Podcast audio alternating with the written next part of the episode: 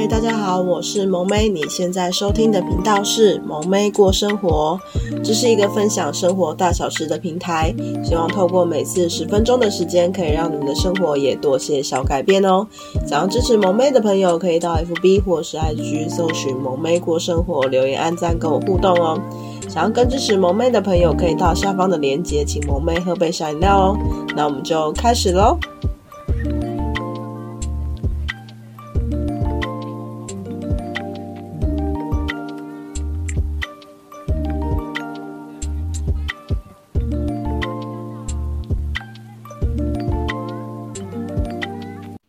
嗨，大家今天过得好吗？欢迎来到萌妹妈妈经的第十三集。什么小朋友感冒也会荨麻疹？那今天这个主题呢，是萌妹的一些经验谈这样子。然后呢，因为萌妹自己就是感冒，现在已经迈向第三周，因为被小朋友传染，所以还没有好。那声音其实就是。可能状况没有很好，那也请大家多见谅。然后可能鼻音啊，就是就是声音肯定会比较低这样子。那回到今天的主题，那在开始之前呢，先跟大家讲讲讲为什么会开始聊，诶，会讲这一题。因为呢，其实秋冬已经到了，然后呢，病毒已经开始肆虐了，而且从小朋友就是萌妹的孩子自己，自从开上学之后呢，他其实就不停的在生病。那最新这一波呢，就是经历了一个礼拜的发烧之后，然后呢，就是当当中当然一定有去诊所看，然后因为一直都在发烧，然后烧太久了，所以呢，后来去大医院检查之后呢，又肺炎了。那其实就是就是你又一听到肺炎，其实当妈妈的一定会觉得说天要亡我，就是你会觉得说啊。你很努力的在细心的照顾了，为什么还是没有办法控制呢？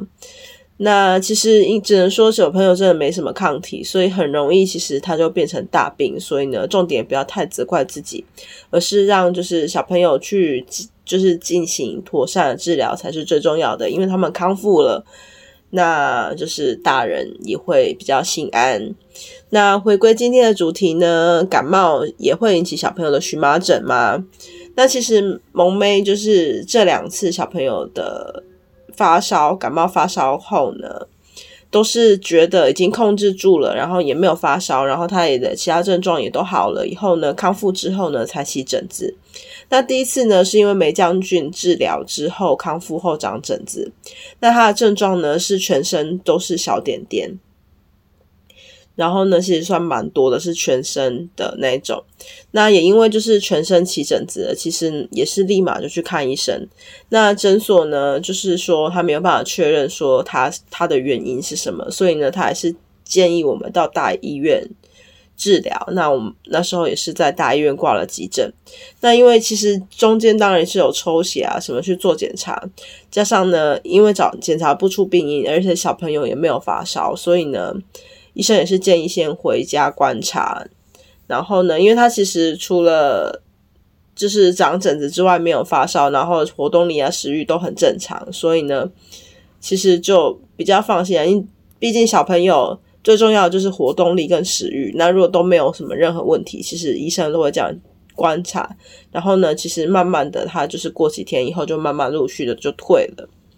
那后来呢，其实有透过就是诊所的医生啊，或是皮肤科医生的说明，他们说其实梅将军康复之后呢，还是会起疹子哦。所以呢，只是如果有妈妈遇到孩子有同样的状况的话呢，就不要太紧张，因为其实还是会有这个问题。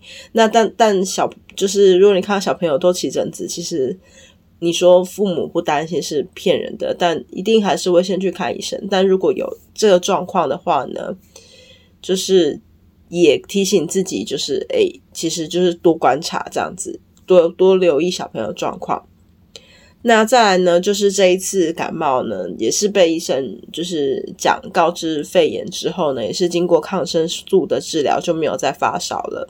那经过几天之后呢，小朋友起了荨麻疹。那所谓荨麻疹呢，就是会像蚊子叮一样呢，它就是会有凸起的疹子。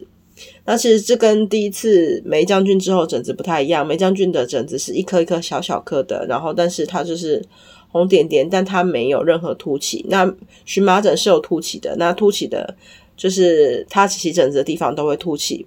那它是一种免疫系统攻击自己产生的。那这一次呢，小朋友的就荨麻疹面积是遍布全身，而且面积非常大，甚至连手指头的关节都有，你会觉得他手指头都肿起来了。所以呢，萌妹呢其实一看到是非常非常的担心。然后呢，在小朋友回诊的时候呢，连医生看了都说非常的严重，所以那时候呢就立刻有打针去退诊。那退诊大概一到两天，其实就全退了。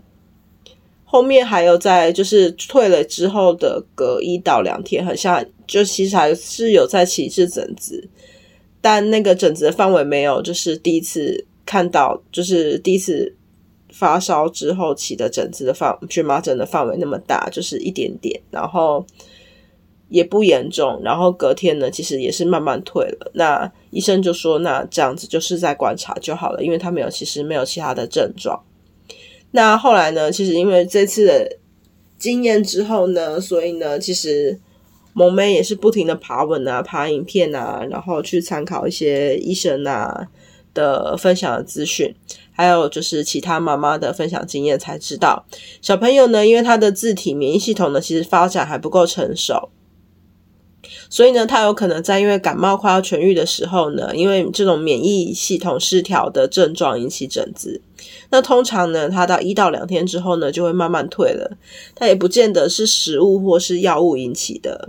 但要提醒大家的是呢，就是荨麻疹发作之后呢，你就要注意小朋友的呼吸是不是有困难，因为有时候就是。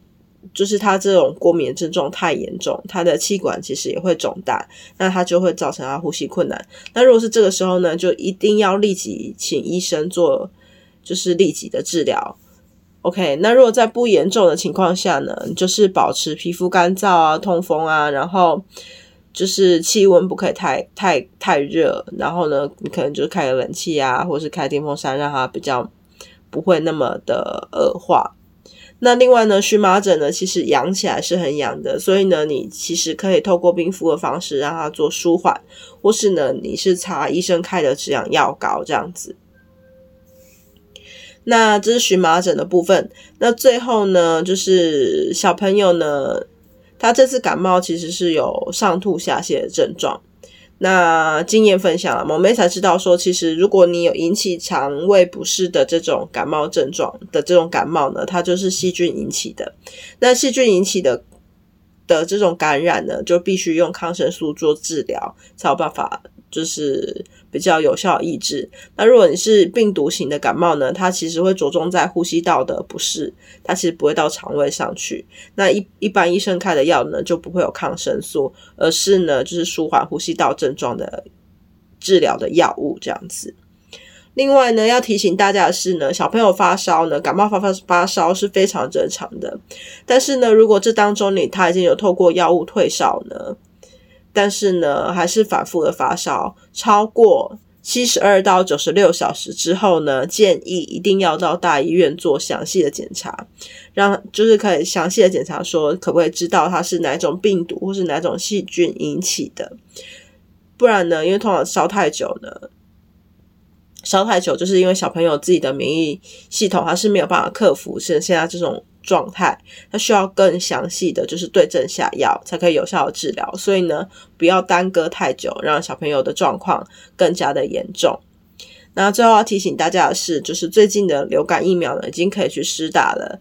建议呢，大家还是带小朋友去去打会比较安全，因为流感的那个威力其实是很强大的，它不是一般的感冒而已哦。它的就是大人得了之后呢，都是需要大病三天没有办法起床的状况，何况是小朋友，对他来说可能这个威力实在太强了。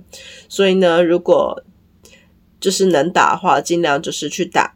那也提醒大家，要打疫苗的时的状的时候呢，一定要确认小朋友状况呢是在没有感冒啊，身体都很健康的状况下打，这样才不会让他们更不舒服，或甚至身体状况更严重。那这阵子呢，带小朋友看医生啊，其实无论诊所或医院，真的是人山人海，所以呢，加上病最近的。病毒肆虐的种类非常非常的多，所以呢，提醒大家千万要保重自己，那自己的身体也要顾好哦。那最后提醒，最后呢，祝福大家身体健康，一切顺心喽，保重啦。那我们下次再聊喽。今天的内容还喜欢吗？想听到更多主题以及跟萌妹互动的朋友，欢迎到 FB 或是 IG 搜寻萌妹过生活，留言按赞哦。想要更支持萌妹的朋友，可以到下方的链接，请萌妹喝杯小饮料哦。那等等片尾会放上萌妹老公的自创曲《束缚》，那这首歌呢是蛮完整的一首歌，然后觉得还蛮特别的。有兴趣的朋友呢，片尾听听看。想要收听更多的话，可以到下方的链接收听更多的资讯哦。我们下次见喽，拜拜。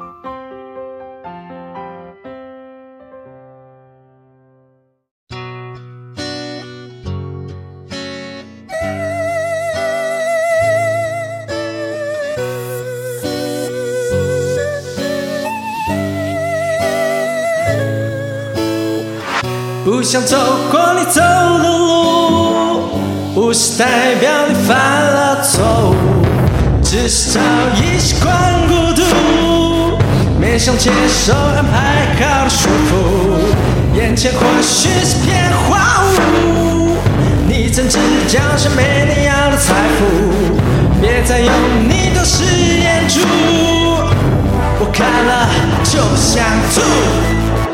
了就想吐。我就是天。